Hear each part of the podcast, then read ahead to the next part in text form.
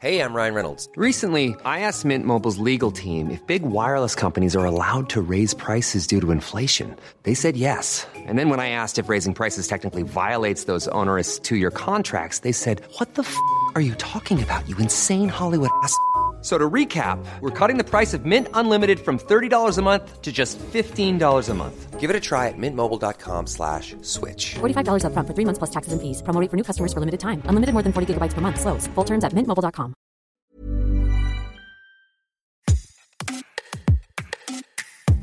Bonjour, c'est Anne-Laetitia Béraud. Bienvenue dans Minute Papillon avec notre rendez-vous du vendredi Tout s'explique où on parle de sexualité, de santé, de société. Aujourd'hui, on évoque l'endométriose, maladie qui touche 10 à 15% des femmes en âge de procréer dans le monde, soit 3 à 4 millions de personnes en France. Une maladie aux symptômes variables, souvent très douloureuse, mais qui peut aussi passer inaperçue. Maladie enfin que l'on ne sait pas guérir aujourd'hui. Camille Tallet, sage-femme, ostéopathe, présidente de l'association Périnée Bien-Aimée, est l'invitée de cet épisode pour en parler. Tout d'abord, qu'est-ce que l'endométriose? L'endométriose, c'est une problématique de la femme qui saigne. C'est-à-dire que quand on a ses règles, l'utérus se contracte pour vider le sang qui est à l'intérieur donc l'immense majorité du sang va sortir par le col de l'utérus et donc arriver dans le vagin.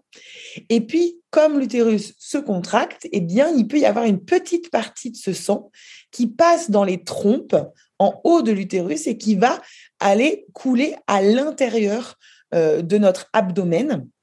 Et donc, chez l'immense majorité des femmes, ce sang va être éliminé par notre système immunitaire.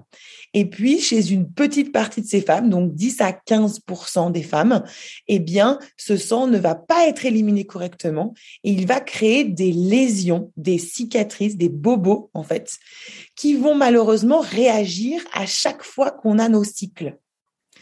Donc, ce sont comme plein de petites cicatrices qui, à chaque fois qu'on a nos règles, vont créer de l'inflammation. Et cette inflammation va créer des douleurs.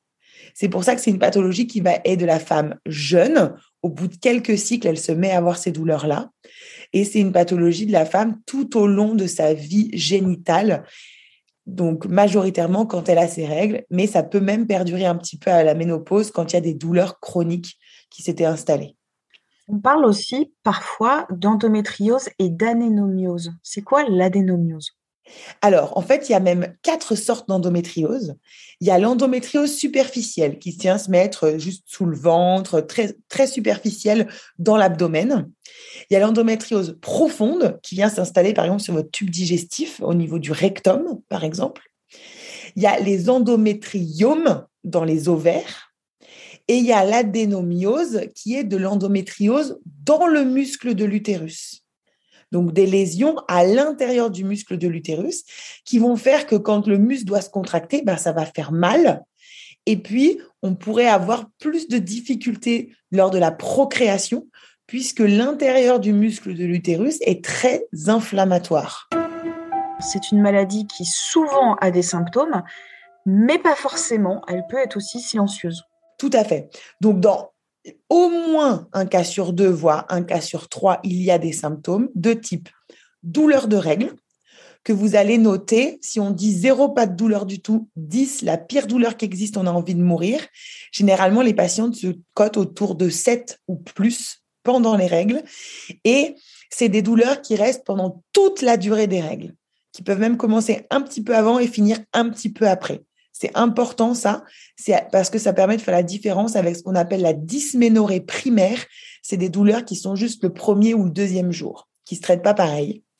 Et puis ces douleurs de règles, elles vont faire que même si on prend des antalgiques, par exemple doliprane, ibuprofène, ça passe pas. Et puis ça va nous faire nous absenter du travail ou de l'école. Les patientes peuvent vomir, avoir des nausées, des malaises pendant qu'elles ont leurs règles. Le deuxième symptôme, c'est les dyspareunies profondes, ça veut dire les douleurs pendant les rapports au fond du vagin, comme si ça butait quand la chose qui rentre dans notre vagin va plus profond. Après, il y a les douleurs quand on va à la selle, quand on fait caca, ça fait plus mal au moment des règles. Les douleurs quand on fait pipi, pareil, au moment des règles. Ensuite, il y a la douleur pelvienne chronique. Ça veut dire qu'en fait, tout le petit bassin fait mal et ce, pas forcément que pendant les règles, ça peut être même euh, donc euh, au quotidien.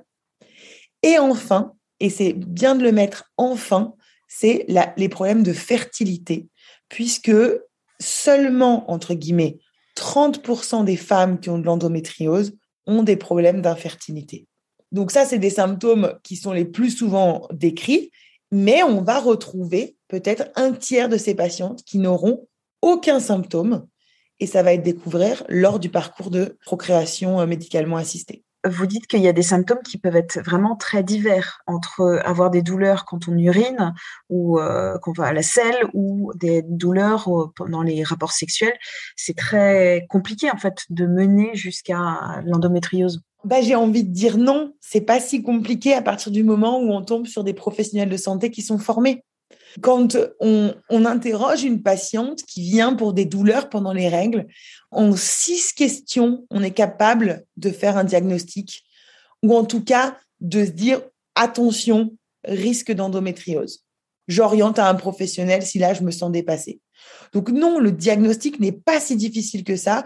Le problème, c'est qu'on n'est pas de un, assez bien formés, nous les professionnels de santé, que ce soit sage-femme, médecin généraliste, gynécologue, et de deux, que la douleur des règles a longtemps été juste normale. Si on a de l'endométriose, mais pas forcément de symptômes, et qu'on n'est pas en parcours de PMA, est-ce que c'est un problème d'avoir de l'endométriose, mais qu'on ne le sent pas? Eh ben non. C'est pas un problème. Tant qu'il n'y a aucun symptôme, on va pas aller chercher, en fait ça sert à rien de devancer la problématique. Par contre, ça veut dire qu'au moment où les symptômes se mettent en place, là, il faut pouvoir interroger correctement la patiente, puisqu'on peut faire un diagnostic simplement par l'interrogatoire, ou mettre en place un examen complémentaire de type échographie en premier et IRM s'il y a besoin. C'est une maladie qu'on ne sait pas soigner aujourd'hui. Néanmoins, il y a quand même euh, des thérapies. Alors, évidemment, la première chose quand on pense, euh, c'est que la maladie vient du fait qu'on ait ses règles. La première chose qu'on va proposer à la patiente, ça va être de prendre une contraception en continu pour qu'elle ait plus ses règles. Aujourd'hui, c'est ce qu'on fait. Ça marche très bien à partir du moment où la patiente tolère bien sa contraception. On pourrait envisager une chirurgie pour aller nettoyer les lésions. Mais encore une fois, attention sur la chirurgie, c'est plutôt à faire autour d'un moment où la patiente aurait un désir de grossesse, par exemple. Et puis, il y a plein de thérapies de médecine douce, on appelle ça, qui vont aider la patiente à euh, prendre en charge cette douleur, que ça soit par le TENS, l'électrostimulation, que ça soit en ostéopathie, en homéopathie, en naturopathie, en acupuncture. il y a beaucoup de choses qui sont en train de se développer, je n'ai pas tout cité, pour que les femmes qui ne désireraient pas prendre de contraception en continu puissent quand même faire appel à des professionnels pour limiter leur douleur. Et financièrement, est-ce que c'est une maladie qui coûte cher? C'est une maladie qui coûte très cher, bien sûr, puisque toutes ces prises en charge ne sont pas remboursées par la sécurité sociale aujourd'hui. Alors, la contraception, oui, et encore pas toujours en entier, mais toutes les médecines intégratives ne sont pas forcément prises en charge par la Sécu et pas toujours prises en charge par la mutuelle. Donc, que ce soit dans les compléments alimentaires, dans la diététique, dans euh, le yoga ou des choses comme ça, bah, par exemple, ça, il n'y a pas du tout de prise en charge. D'où aujourd'hui les campagnes de sensibilisation sur l'endométriose. Évidemment, on doit absolument euh, lutter pour ça parce qu'il faut que l'endométriose soit reconnue comme telle pathologie à tel niveau avec ce besoin de prise en charge globale de la patiente. Parce que c'est pas le tout de mettre une contraception. Mais si la patiente a des douleurs pelviennes chroniques qui sont résistantes à la contraception, il faudra de toute manière mettre en place un traitement complémentaire. Merci à Camille Tallet pour cet échange Minute Papillon. C'est un podcast original de 20 minutes que vous retrouvez avec son point d'exclamation, sa petite vignette bleu ciel sur toutes les plateformes d'écoute en ligne. N'hésitez pas à vous abonner, c'est gratuit. Vous ferez ainsi grandir la communauté et retrouverez très facilement notre millier d'épisodes déjà diffusés. Pour nous écrire une seule adresse audio 20minutes.fr. On se retrouve très vite. D'ici là, portez-vous bien.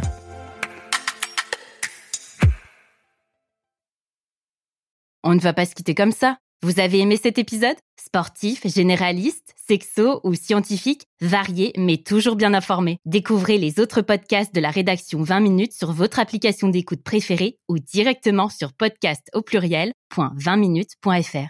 Et merci de nous avoir écoutés.